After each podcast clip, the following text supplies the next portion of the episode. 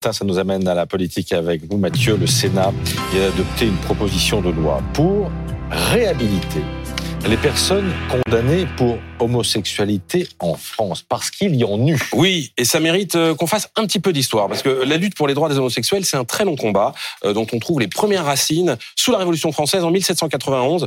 Les rédacteurs du Code pénal font disparaître le crime de sodomie de la législation française, et la France devient de fait un des premiers pays à dépénaliser l'homosexualité. Mais euh, les homosexuels n'ont pas la vie facile. Ils sont condamnés à vivre dans la discrétion, comme on dit, en fait, dans la clandestinité, parce que la police les traque pour attentat à la pudeur, notamment dans des bars, des cabarets elle les fiche aussi. Et puis en 1942, le régime de Vichy pénalise les relations avec des individus de même sexe de moins de 21 ans, l'âge de la majorité à l'époque, au total, selon le ministre, cette mesure va frapper près de, euh, le ministre de la Justice qui l'a dit hier, cette, cette, mesure va frapper près de 10 000 personnes pendant 40 ans, parce que ça va durer, ça va pas être abrogé à la libération, cette ah mesure-là, et ça va durer jusqu'à l'élection de François Mitterrand qui décide de l'abroger, lui disait, nous n'avons pas à nous mêler de juger les mœurs des autres. En fait, il faut se souvenir qu'avec l'arrivée de la gauche au pouvoir en 81, beaucoup de choses ont changé pour l'homosexualité. Hein. La, la, France va rejeter le classement par l'OMS de l'homosexualité comme une maladie mentale, c'était le cas à l'époque. Hein. Le mode de vie des homosexuels va cesser d'être une cause d'annulation du bail, c'était le cas. L'époque, on l'oublie.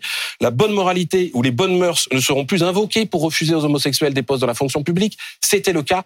On mesure, on oublie, on, mmh. parfois, on a parfois tendance à oublier aujourd'hui ce combat euh, pour les droits qui a été celui des homosexuels et tout ce qui a changé euh, euh depuis 40 euh, ans. Et donc, est-ce que en fait tous les problèmes sont pas réglés et c'est pour ça qu'on fait une proposition de loi aujourd'hui? Ben, Cette loi, elle vaut d'abord pour le symbole. C'est le principe d'une loi mémorielle. Vous substituez à une loi de haine une loi d'unité, de reconnaissance et de mémoire, a dit hier Éric Dupont-Moretti. Ça, c'est pour la reconnaissance mais l'auteur de cette proposition de loi, le sénateur socialiste de l'Hérault, Hussein Bourgi, lui voulait aller plus loin en fixant une indemnisation pour ces personnes euh, qui ont été condamnées. Il prévoyait 10 000 euros euh, d'indemnisation et puis 150 euros euh, pour ceux qui avaient fait de la prison, parce que 90% des personnes condamnées étaient allées en détention. Hein. Et il dit avec une reconnaissance sans réparation, on ne franchit que la moitié du chemin. Soyons cohérents, allons jusqu'au bout. Cette réparation, c'est possible? D'autres pays l'ont fait. L'Allemagne l'a fait. Hein. L'Allemagne l'a ah fait. Elle a décidé en 2017 de réhabiliter et d'indemniser quelques 50 000 hommes qui avaient été condamnés pour homosexualité sur la base d'un texte nazi. L'Autriche va le faire aussi, mais mais mais la droite au Sénat n'a pas voulu en entendre parler. C'est pas une question de coût, euh, parce qu'en fait la plupart des personnes concernées sont hélas aujourd'hui euh, décédées, hein, mais plutôt une question de principe.